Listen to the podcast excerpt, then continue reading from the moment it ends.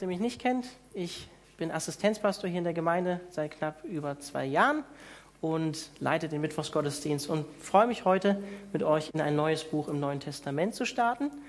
Und bevor ich das tue, würde ich gerne noch beten und dann starten wir in den Epheserbrief. Ich glaube, der Brief spricht wirklich total in unsere westliche Kultur und unsere heutige Zeit hinein. Herr, ich möchte dich darum bitten, dass du jetzt einfach meine Worte segnest. Danke dir für die Vorbereitungszeit, die du mir geschenkt hast gestern und heute.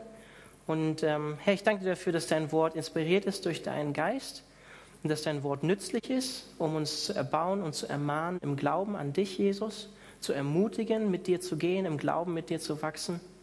Und Herr, ich bete darum, dass ähm, ja, diese erste Predigt zum Epheserbrief ähm, uns wirklich herausfordert, in dir zu leben, Jesus, und uns Gedanken darüber zu machen, wer wir in dir sind, Jesus. Ich danke dir für den Epheserbrief und möchte dich darum bitten, dass er zum Segen wird für uns, die wir heute Abend hier sind, für die Leute, die die Predigt online nachhören und für alle anderen Leute, die sonst in der Gemeinde sind und von dieser Serie mitbekommen. Amen. Ja, ich war die letzten zwei Wochen im Urlaub. Ähm, ich habe eine Predigt gehalten am letzten Sonntag, bevor ich in den Urlaub gefahren bin wo ich gesagt habe, ähm, wir leben manchmal für diese Zeiten, wo wir äh, unsere Erholung und unsere Hoffnung irgendwie in so gewisse Zeiten setzen, wo wir Auszeiten haben. Und bei mir war es jetzt genauso in den zwei Wochen. Ich hatte zwar zwei Wochen frei, aber ich bin nicht wirklich entspannt oder erholt äh, aus dieser Zeit zurück. Wir hatten eine schöne Zeit, schöne Woche im Jura, im französischen Jura. Und wer mich kennt, äh, meine Frau und ich, wir mögen gerne gutes Essen und Wein. Deswegen äh, war ich da ganz glücklich im Jura. Da gibt es nämlich interessanten Wein. Ähm, und deswegen war ich ganz, ganz glücklich, da zu sein. War auch ein Geschenk von meiner Frau zum Geburtstag. Haben wir Geld gesammelt, dafür wir diese Woche dort da sein konnten. Irgendwie halt es.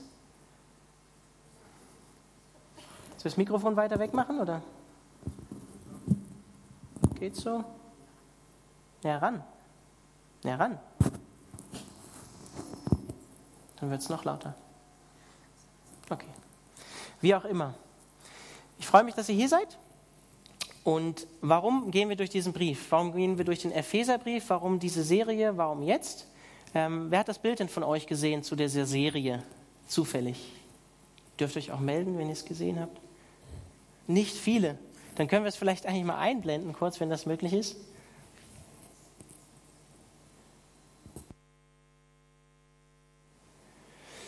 Der Epheserbrief. Wer erkennt denn, was da im Hintergrund zu sehen ist von der Schrift? Ein Fingerabdruck, ja, genau. Mit was hat ein Fingerabdruck denn zu tun?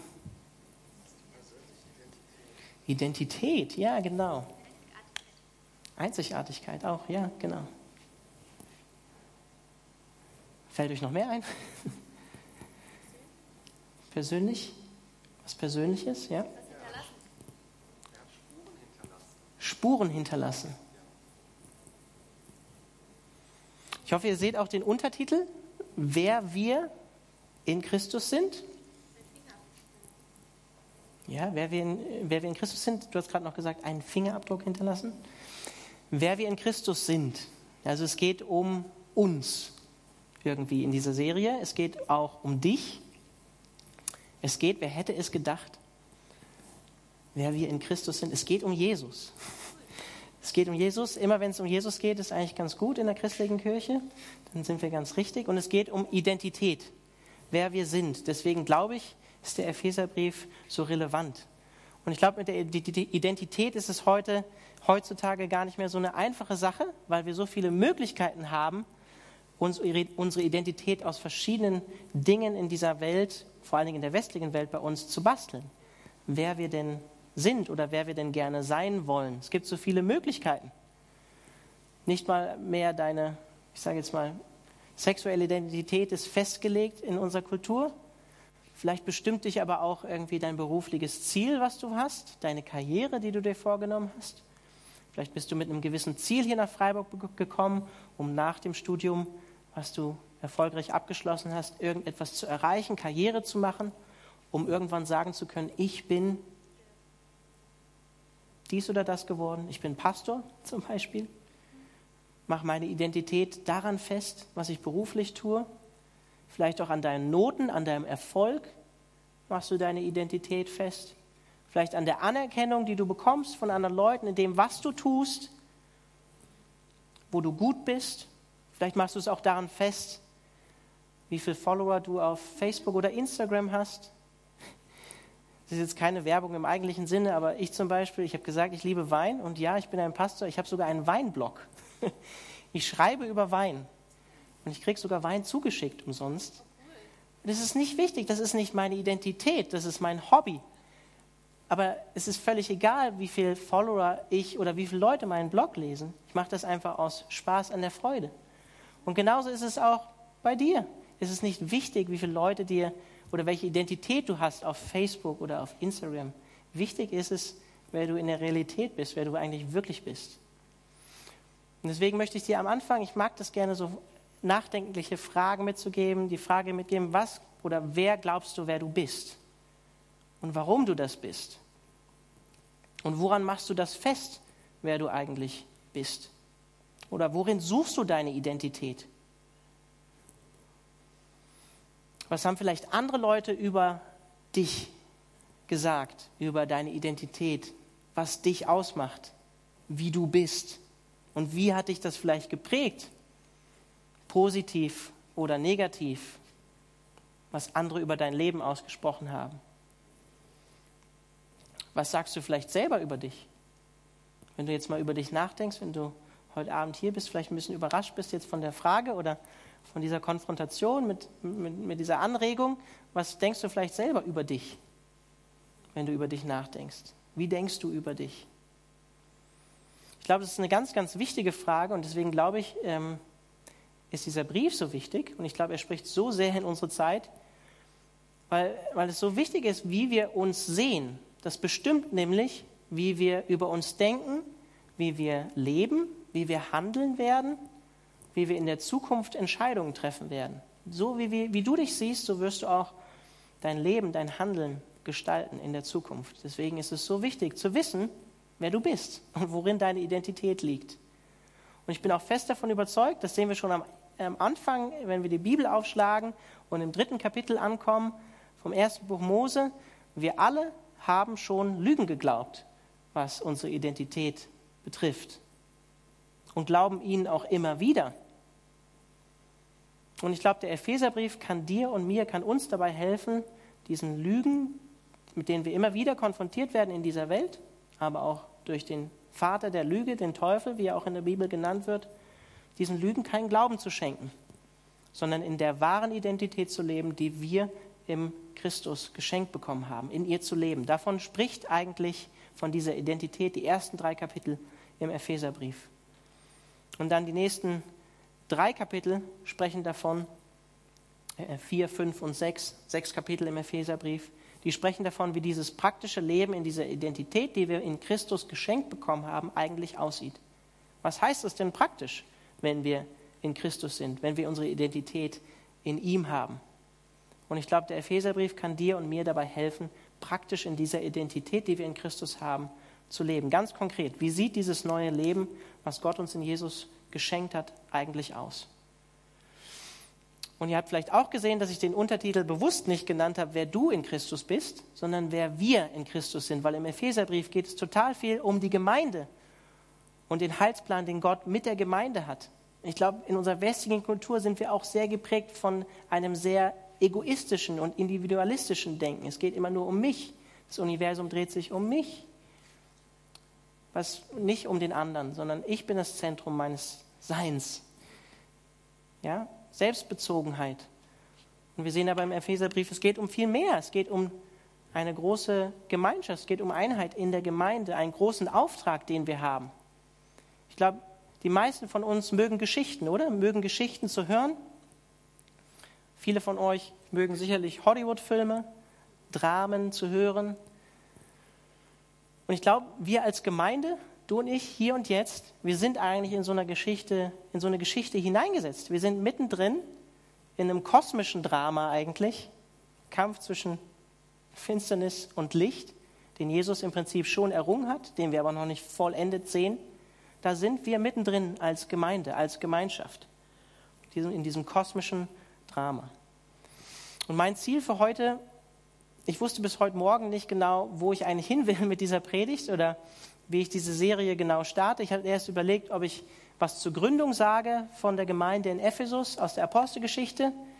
War mir da nicht so ganz sicher und ich habe jetzt letztlich will ich irgendwie eine Brücke schlagen zwischen euch, ein bisschen Hintergrundinformationen zu geben für den Epheserbrief, also auch praktische Infos zu geben, aber gleichzeitig auch schon so in dieses Thema zu starten, was so der, das Hauptthema für mich, für den Brief, für euch ist, ist Identität.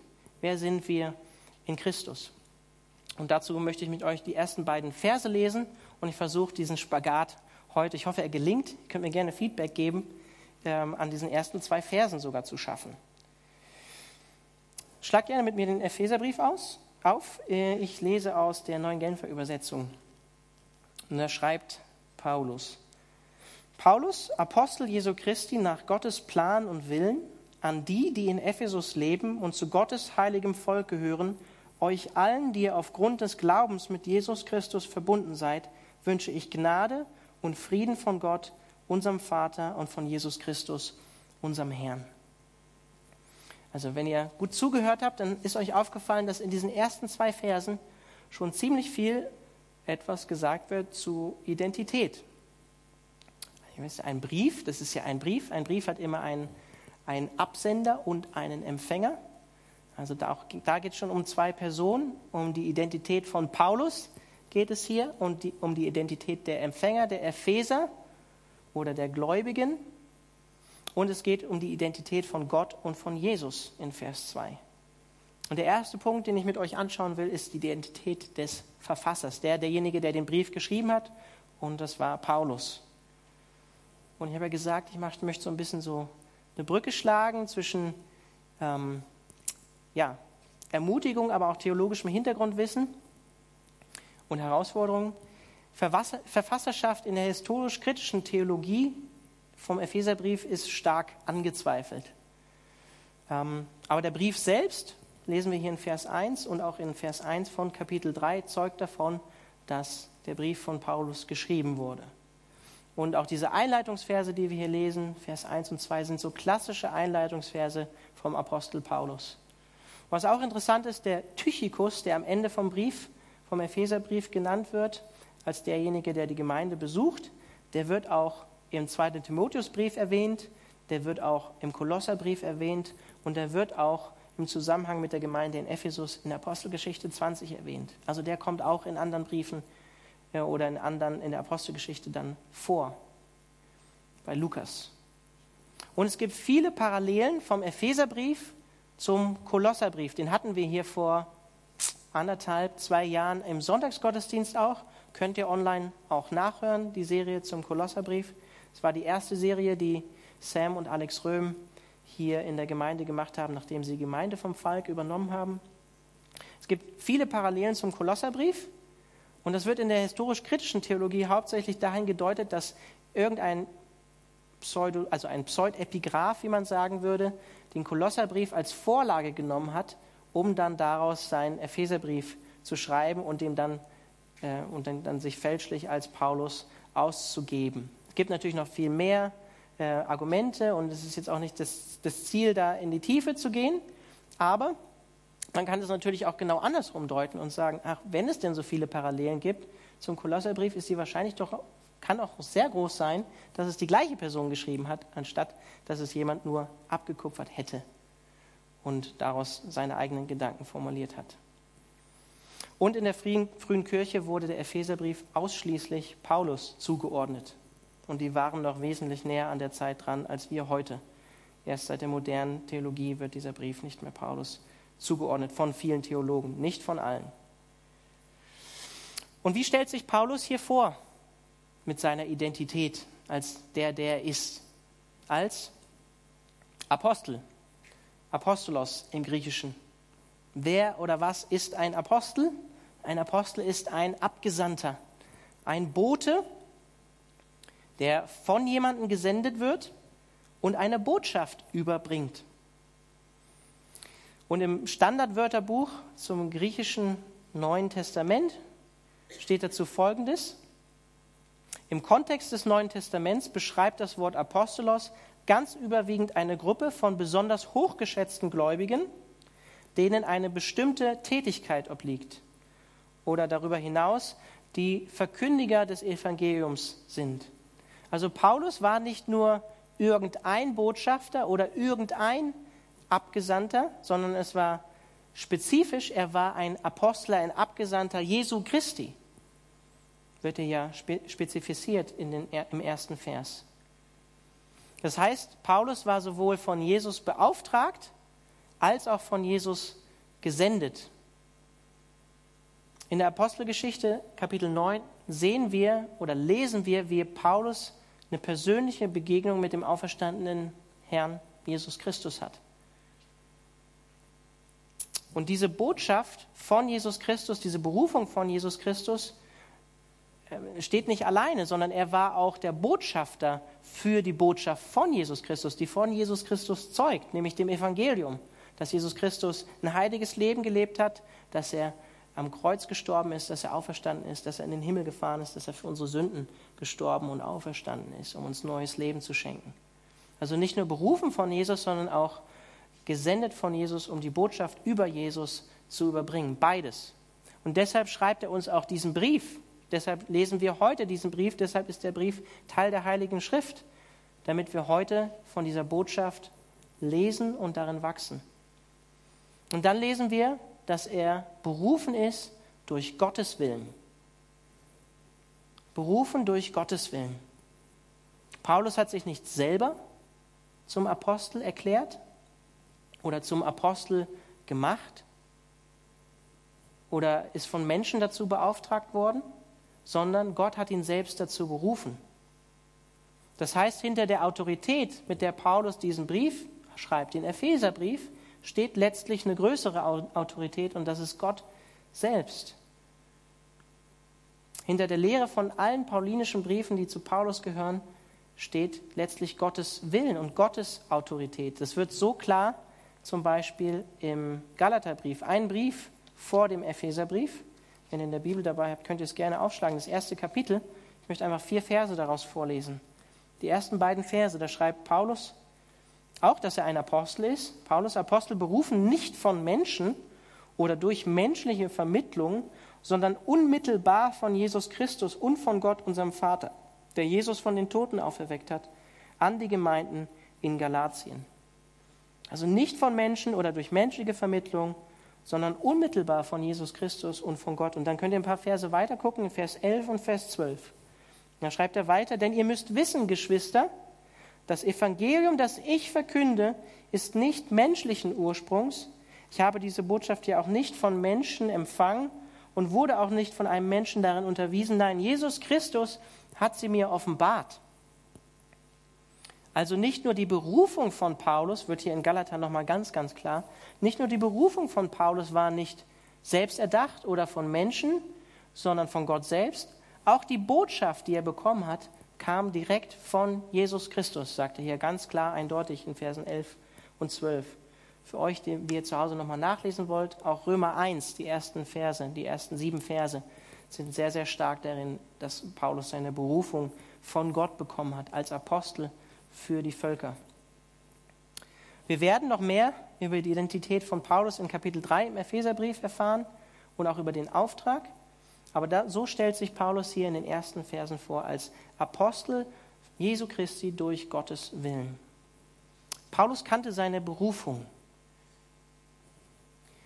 Meine Frage an dich ist, kennst du deine Berufung? Kannst du das, könntest du das so selbstsicher schreiben, was Paulus hier schreibt. Natürlich jetzt nicht, dass du als Apostel direkt berufen bist, aber was Gott, was Gott für einen Auftrag mit deinem Leben hat. Könntest du das selbstsicher niederschreiben? Wenn das wahr ist, dass du und ich nach Gottes Ebenbild geschaffen sind, um Gottes Ebenbildlichkeit wiederzuspiegeln, dass wir zu einem bestimmten Zweck geschaffen wurden als Menschen dass wir kein Zufallsprodukt sind, dass unser Leben kein, nicht aus dem Zufall entstanden ist, sondern dass es geplant war vor Grundlegung der Welt, wie wir noch in Epheser lesen. Dann, dann muss das zu einem Perspektivenwechsel in deinem, in deinem Leben führen und es muss Auswirkungen haben auf die Identität, wie du dich heute siehst. und auch auf zukünftige Entscheidungen, die du in deinem Leben treffen wirst. Kennst du deine Berufung? Weißt du, was Gott für eine Berufung über deinem Leben hat? Und ja, es ist letztlich auch wahr, dass nicht das, was wir tun, letztlich unsere Identität bestimmt. Das macht nicht das alles aus, wer wir sind vor Gott. Aber das, was wir tun, hat einen großen Anteil an dem, wie wir uns selbst sehen, wie du dich selbst siehst. Behaupte einfach mal, wenn du nicht weißt, wer du bist, dann weißt du eigentlich auch nicht, was du tun sollst. Wenn du nicht weißt, wer du bist, dann weißt du eigentlich nicht, was du tun sollst, was dein Auftrag ist, was deine Berufung ist. Wenn du weißt, wer du bist, dann weißt du auch, was deine Berufung ist, was deine Aufgabe in diesem Leben ist, was Gottes Plan mit dir ist, was Gottes Plan mit uns als Christen, als Gemeinde ist. Und Paulus wusste, wer er war. Paulus wusste, wer er war und auch warum er es war. Und er wusste auch, was seine Aufgabe war. Aber das war nicht immer so beim Paulus. Das war nicht immer so beim Paulus. Vielleicht kennt ihr diesen Spruch vom Saulus zum Paulus.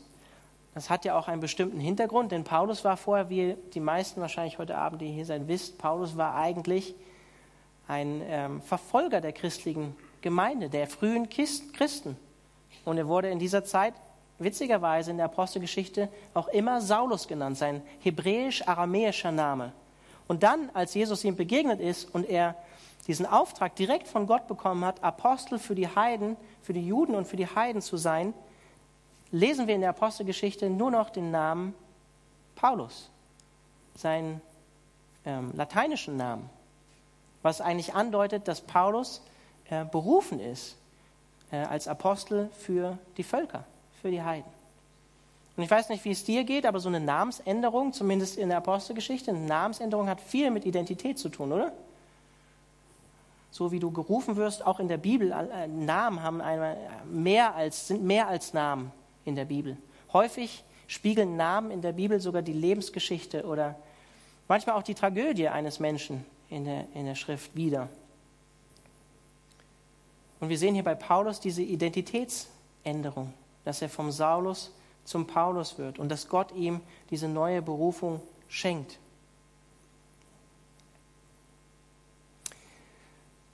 Welche Namen, gute wie schlechte Namen, hast du schon über dein Leben gehört oder hast du vielleicht bekommen von anderen Leuten in der Schule, vielleicht sogar noch im Kindergarten, vielleicht auch manchmal von deinen Eltern?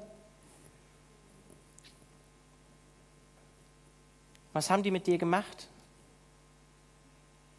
Wie geht es dir, wenn du darüber nachdenkst, wenn du so genannt wurdest oder so genannt wirst, vielleicht noch immer? Bestimmt dich das noch immer? Bewegt dich das noch immer?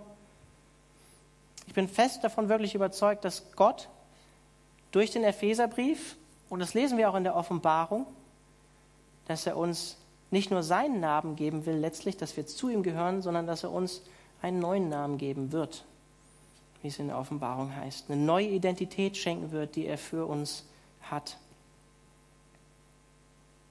Und das möchte Gott, glaube ich, auch diese Identität, diese neue Identität, die wir in ihm haben, wie Gott dich sieht, wer du in Christus bist, ich glaube, das will Gott uns durch den Epheserbrief zeigen.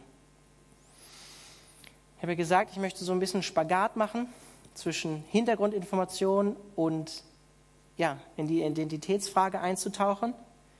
Und hier muss ich einfach äh, einen kleinen Cut machen, denn es geht auch, ist auch wichtig für euch zu wissen, einfach, wo, aus welcher Situation Paulus zum Beispiel diesen Brief geschrieben hat.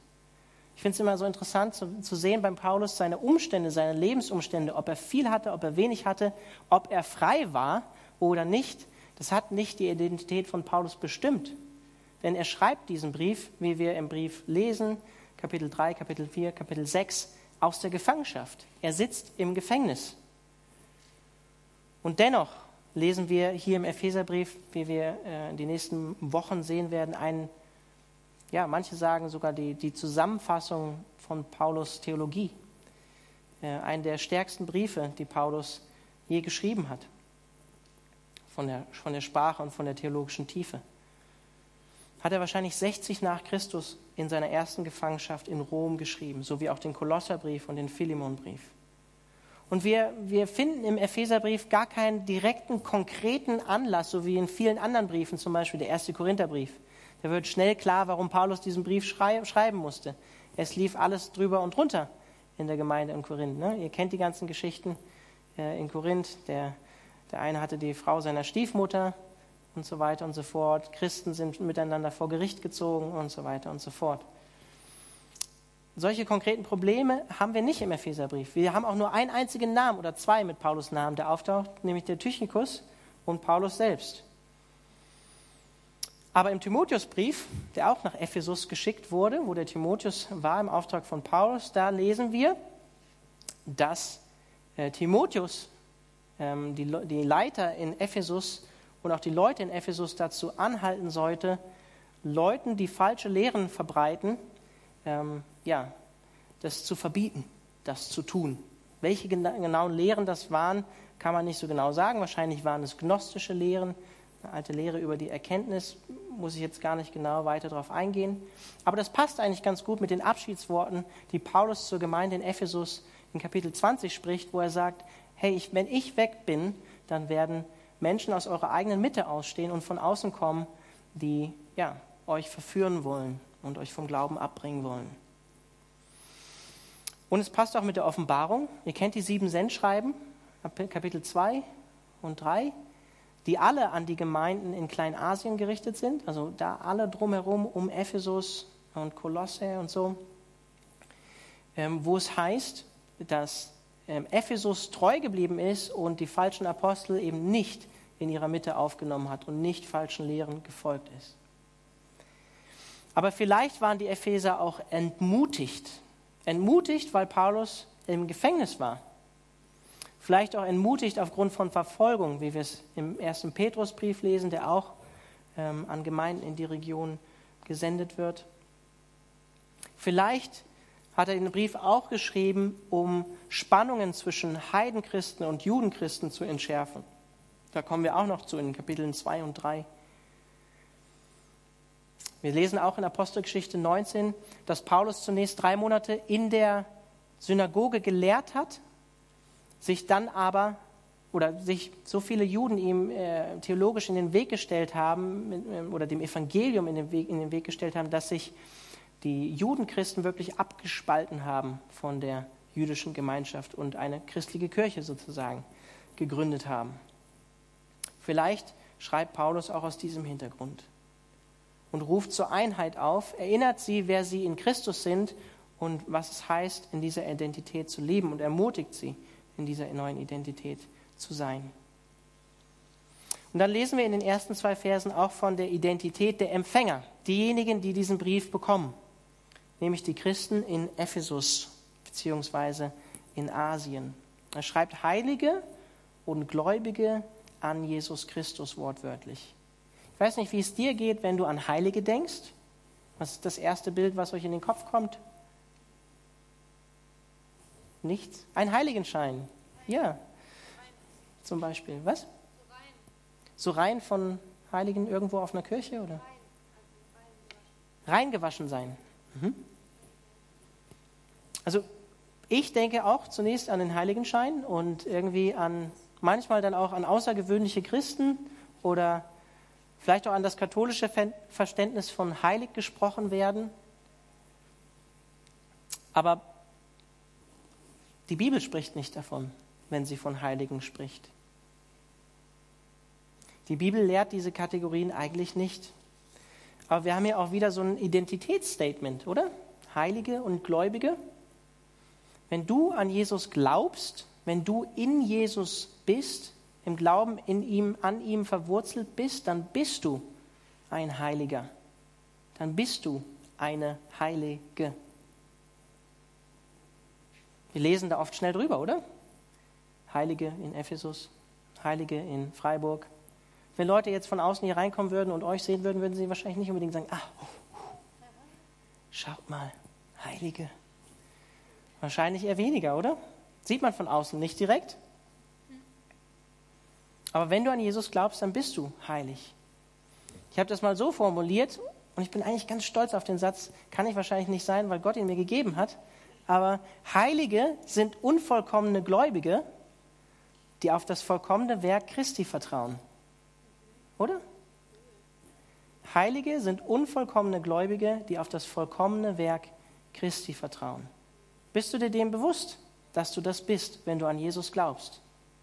Heilig. Vollkommen und gerecht, wenn Gott auf dich sieht, in Christus Jesus, wie Paulus hier in den ersten Versen schreibt. Du bist nicht zu schlecht, du bist nicht ungewollt, du bist nicht nicht gewertschätzt, du bist nicht zu schmutzig oder was auch immer du da einsetzt, vielleicht bei dir. Nein, du bist gewollt, du bist geliebt, du bist gewertschätzt, du bist angenommen, du bist heilig in Gottes Augen durch Jesus Christus. Allein wenn ich auf den heutigen Tag bei mir schaue, auch wenn ich jetzt keine bewusste Sünde bei mir vor Augen habe, tut es gut, sich daran zu erinnern, dass ich heilig bin in Christus und dass mir seine Heiligkeit gehört. Das heißt auch, du gehörst zu Jesus, wenn du heilig bist. Du bist sein, bist Teil von seinem Leib, du gehörst zu ihm.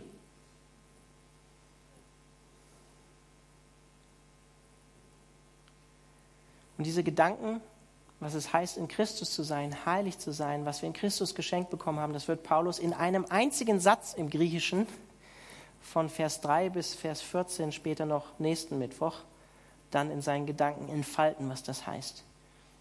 Aber heilig zu sein heißt nicht nur, dass du geliebt, gewollt und angenommen bist. Heilig zu sein oder heiliger zu sein heißt auch, dass du abgesondert bist für Gott und Gottes Sache, um heilig zu leben, um heilig zu sein, in dieser Identität zu leben, die Gott dir in Christus geschenkt hat.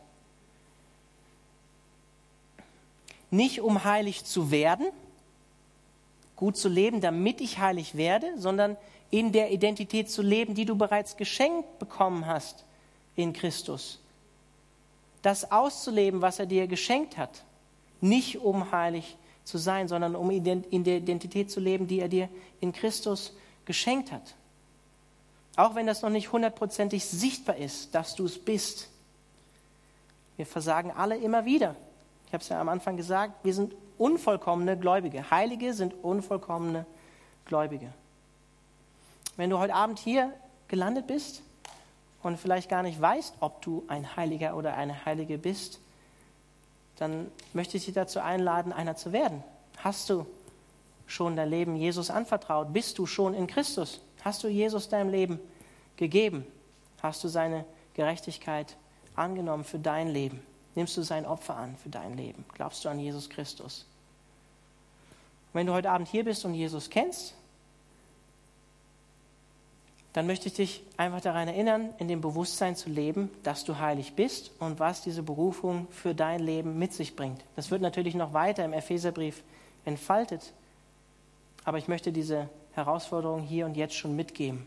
Lebst du in dem Bewusstsein dieser Identität, die du in Christus bekommen hast, dass du heilig sein sollst, so wie Gott heilig ist.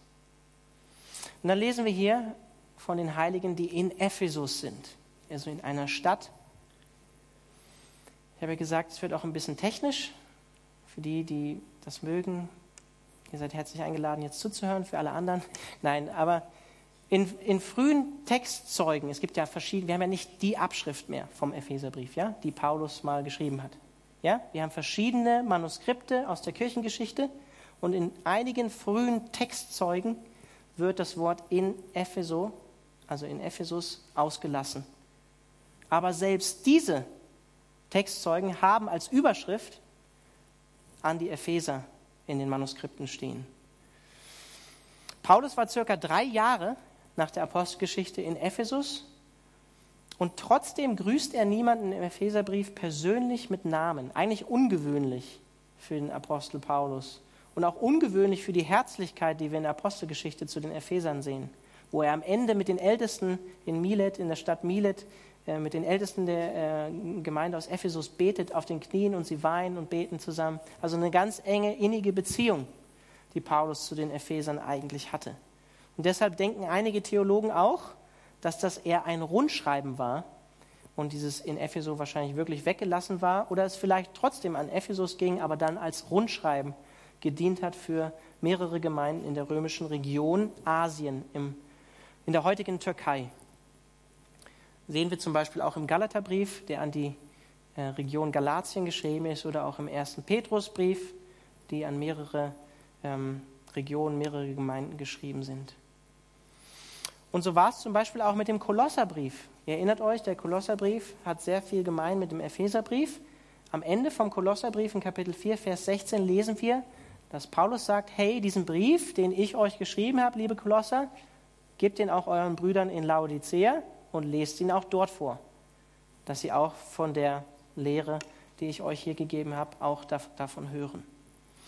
Ich persönlich tendiere dazu, dass auch ähm, Epheser an die Epheser hier genannt wird und dass der Brief tatsächlich auch an die Epheser gerichtet ist, selbst wenn es ein Rund Rundbrief war. Denn ich glaube, auch Ephesus war eine Hauptstadt oder es war die Hauptstadt der damaligen römischen Provinz Asien. Es war eine Hafenstadt und ein wichtiges Handelszentrum und deswegen sehr, sehr auch wichtig für, auch selbst wenn es ein Rundschreiben war, an alle anderen Gemeinden in der Region. Übrigens, die sieben Sendschreiben in der Offenbarung, die gehen alle an diese Gemeinden in der Provinz oder in der Region Asien. Wie und wann war die Gemeinde entstanden? Könnt ihr nachlesen in Apostelgeschichte 18 bis Apostelgeschichte 20. Ich hatte erst, wie gesagt, nachgedacht darüber, ob ich darüber eine Predigt mache, wie die Gemeinde entstanden ist. Das will ich hier jetzt aber nicht tun, aber ich will euch einen kurzen Überblick geben, wie die Gemeinde entstanden ist, nämlich am Ende der zweiten Missionsreise von Paulus, Anfang der dritten Missionsreise von Paulus. Sie ist eigentlich nicht direkt von Paulus gegründet worden, könnte man sagen. Denn als Paulus auf dem Rückweg war, am Ende von seiner zweiten Missionsreise nach Jerusalem, hat er Priscilla und Aquila in Ephesus zurückgelassen und kurz in der Synagoge über Jesus gelehrt und ist dann weitergezogen. Und es wird von keinen Bekehrungen oder einer Gründung der Gemeinde in Ephesus berichtet. Aber wir lesen kurz danach, dass der Prediger Apollos, der auch in Korinth tätig war, in Ephesus gepredigt hat und Priscilla und Aquila begegnet ist, die ihm den Weg oder die Lehre vom Christentum noch etwas genauer erklärt haben, ähm, weil er scheinbar noch nicht alles genau so ähm, gelehrt hat, wie es richtig gewesen wäre. Und eigentlich sind Apollos und das Ehepaar Priscilla und Aquila somit diejenigen, die den Grundstein in der Gemeinde in Ephesus gelegt haben. Und wir lesen dann auch davon, dass Apollos nur die Taufe auf, oder zur Buße von Johannes dem Täufer kannte. Und als Paulus dann auf seiner dritten Missionsreise wieder in Ephesus ankommt, trifft er zwölf Jünger, die auch an Jesus glauben, die den Heiligen Geist noch nicht empfangen haben und von Apollos eben ähm, nicht auf, auf, den Namen Jesu getauft wurden, sondern eben nach der Taufe des Johannes des Täufers, der Taufe der Buße. Ja, und dann lässt Paulus sie taufen oder tauft sie neu.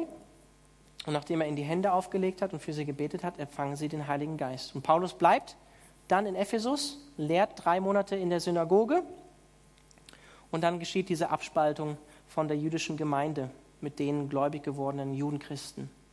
Das Interessante ist übrigens im Epheserbrief, äh, der richtet sich nicht primär an Judenchristen, sondern eben an, an Heidenchristen, Leute, die vorher nicht mit dem jüdischen Glauben verbunden waren und direkt zum christlichen Glauben gekommen sind. Lesen wir in Epheser 2, Verse 11 bis 12, wenn es euch interessiert. Und Paulus lehrt dann weiterhin drei Jahre in einer Philosophenschule, in der Schule des Tyrannus in Ephesus in der Provinz Asien und die ganze Region wird durch diese Lehre von Paulus erreicht. Es geschehen viele Wunder durch Paulus und ganz interessant, ganz wichtig auch für den Epheserbrief, viele Leute, die Zauberei und okkulte Praktiken praktiziert haben, kehren um von ihrem Weg und verbrennen ihre Bücher öffentlich. Interessant, gell? Öffentlich auf der Straße, müsst ihr euch vorstellen, in Freiburg, keine Ahnung, verbrennen auf einmal ganz viele Leute, ganz viele Männer ihre Pornografiesammlung. Zum Beispiel. Einfach mal als übertragenes Beispiel. Viele Leute, die umgekehrt sind von geistlichen falschen Wegen. Und das ist interessant, weil im Epheserbrief, wenn ihr Epheser 6 kennt ihr alle, oder? Die geistliche Waffenrüstung. Den Ephesern musste man nicht erklären, dass es eine geistige Realität gibt. Heute, den Leuten da draußen, denen muss man das erklären. Die glauben nicht an das, was sie nicht sehen können. aber im Epheserbrief äh, kommt es eindeutig vor und auch äh, die Epheser an sich hatten kein Problem damit, sondern die waren eher spirituell auf anderen Ebenen unterwegs und mussten umkehren davon, haben ihre Zauberei, ihre Bücher verbrannt in der Apostelgeschichte, öffentlich. Ja, und dann gab es schwere Unruhen, wie das so häufig ist, wenn Paulus irgendwo aufkreuzt. Ne? gab es schwere Unruhen in Ephesus aufgrund des Christentums, denn eines der sieben Weltwunder, der Tempel der Artemis, stand in Ephesus und die Handwerker, die haben so schöne Nachbauten davon gemacht, damit Leute die kaufen konnten. Souvenirs. Und das ließ sich natürlich nicht mehr so gut verkaufen, nachdem Paulus den Leuten gesagt hat, also das, was ihr da macht, ist also Gott, ne? also es gibt nur einen Gott und äh, kein Gott, der sich irgendwie jetzt durch Hände bauen lassen würde und so. Und dann gab es Aufruhr von den Handwerkern, weil sie nicht mehr so guten Gewinn machen konnten. Ja? Und Paulus wollte sogar, also es waren, glaube ich, also in diesen, in, in diesen ähm, Versammlungsort, wo der Paulus war und wo diese Menschenmasse zusammengekommen war, haben, glaube ich, 25.000 Leute reingepasst. Und Paulus war sogar bereit, zu denen zu sprechen. Aber alle anderen, selbst der äh, äh, Statthalter von Ephesus, haben Paulus versucht daran zu hindern, weil sie wussten, das wird nicht gut gehen, wenn er das tut. Kurz darauf verabschiedet sich Paulus auch von den Ältesten in Ephesus und reist dann auch weiter und sagt ihnen auch, er wird sie nicht mehr wiedersehen. Und es ist auch ein bewegender Abschied, was, wie ich finde, trotz alledem auch zu diesen bewegenden Gebeten passt, die wir im Epheserbrief sehen. So viel zur Identität von den Empfängern. Und dann lesen wir in Vers 2 weiter, Gnade und Friede euch von Gott, unserem Vater und von Jesus Christus, unserem Herrn. Hier lernen wir auch was über Identität, nämlich über die Identität von Gott, unserem Vater und von Jesus, unserem Herrn. Gott, unserem Vater. Lesen wir auch schnell drüber, oder? Also das liest man manchmal so weg, ne? wenn man Bibel persönlich liest, Gott unser Vater. Ne? Paulus benutzt das ja immer, ne? benutzt das ja häufig. Ich weiß nicht, ob du einen guten Vater hattest oder ob du einen schlechten Vater hattest, ob du eine gute Beziehung zu deinem Vater hattest oder nicht, oder ob du überhaupt einen Vater hattest. Ist ja heute nicht mehr ganz so sicher. Viele lieben auch geschieden. Aber Väter prägen uns, prägen uns positiv wie negativ. Das kann ich auch schon ein Lied von singen. Ich habe einen zwei Jahre alten Jungen jetzt. Und das Positive und das Negative kommen schon gut bei ihm an. Also so manche Worte, die man dann manchmal sagt, wenn man sich irgendwo stößt oder so, kennt ihr, ne? Ich sag's jetzt nicht, aber ich habe meinen Jungen auch schon langlaufen sehen und ihn sagen hören, fünf, fünf, fünf. Ich sage jetzt nicht, was er gesagt hat. Ne? Ich dachte, oh, Mann, so ist das mit dem Ebenbild. Das spiegelt einander dann wieder. Ne? Ja, das sieht man. So sollen wir übrigens auch unseren Vater im Himmel widerspiegeln. Ne? Im positiven Sinne. Gott ist unser Vater. Das ist eine Tatsache, sagt die Bibel uns eindeutig, aber er ist der gute Vater. Der gute Vater im Himmel, von dem nur die guten Gaben kommen, was nicht heißt, dass er uns nicht auch erzieht, wie wir in Esra Nehemiah zum Beispiel gesehen haben, so wie Gott mit seinem Volk umgeht und es züchtigen muss, um es zu erziehen, um es wieder auf den richtigen Weg zu bringen. Es in die Verbannung schickt, um sie danach wiederzuholen. Den verlorenen, Sohn gehen lässt sozusagen, damit er wieder zurückkommt, zur Besinnung kommt. Also Gott erzieht uns auch, weil er uns liebt, weil er ein guter Vater ist. Das heißt, wenn, wenn wir das hier lesen, dass Gott unser Vater ist, wenn wir, wenn du in Christus bist, dann gehören wir zu Gottes Familie. Ein Vater, ne? Hat was mit Familie zu tun. Das heißt, wir sind seine Kinder. Das sind eigentlich so Basic-Lehren ne? vom, vom christlichen Glauben.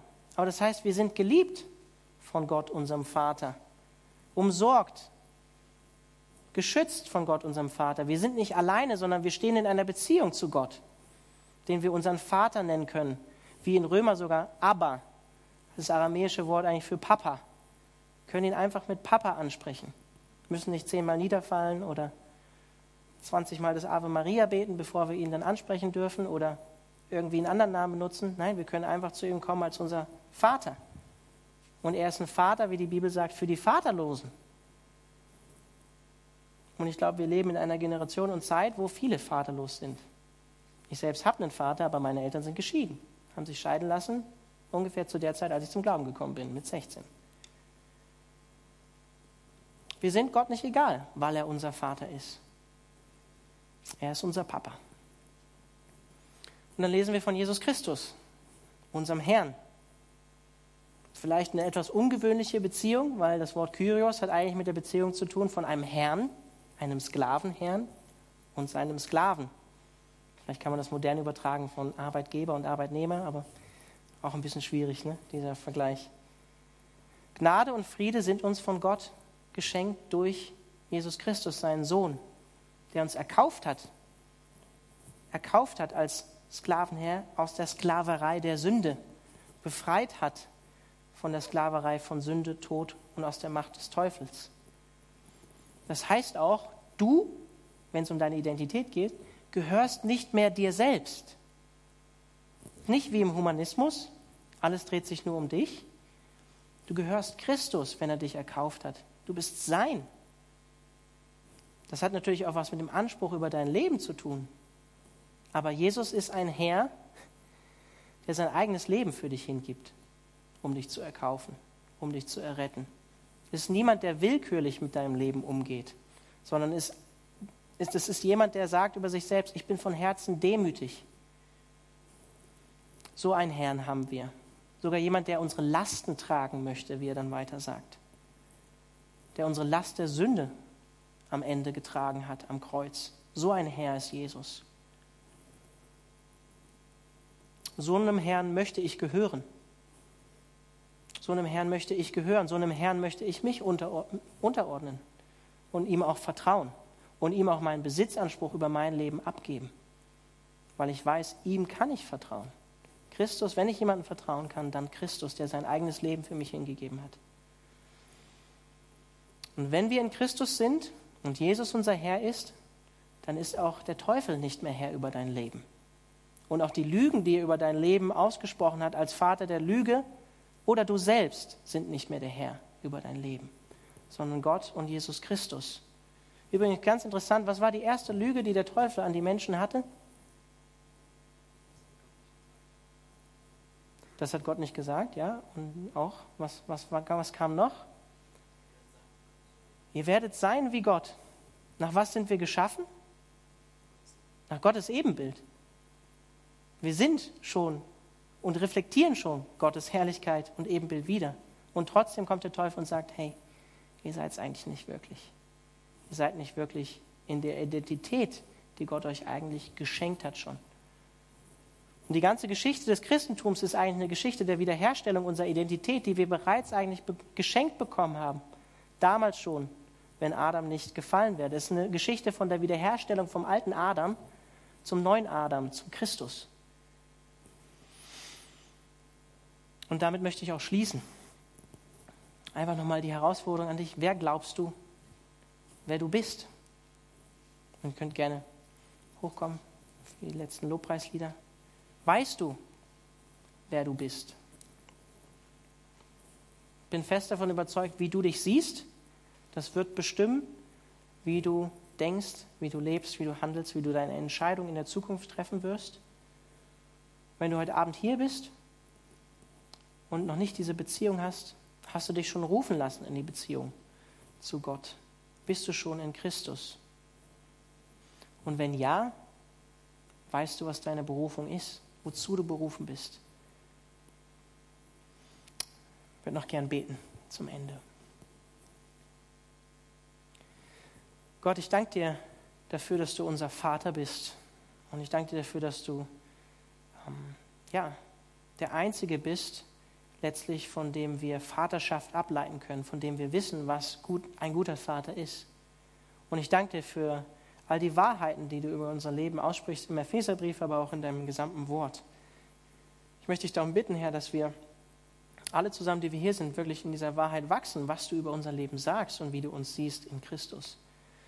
Und ich bete auch darum, Herr, dass du schenkst, dass wir den Lügen, die wir ja, in unserem Leben noch immer tragen oder denen wir immer wieder Glauben schenken oder denen wir schon unser Leben lang Glauben schenken, dass du diese Lügen aufdeckst in unserem Leben.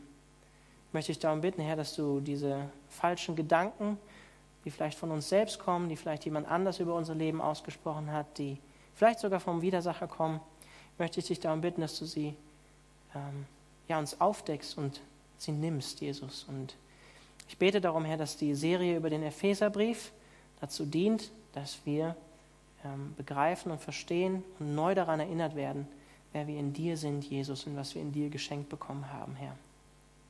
Ich danke dir für dein Wort und danke dir dafür, dass unsere Identität in dir liegt, Jesus. Danke dir, alle Ehre sei dir, Herr. Amen.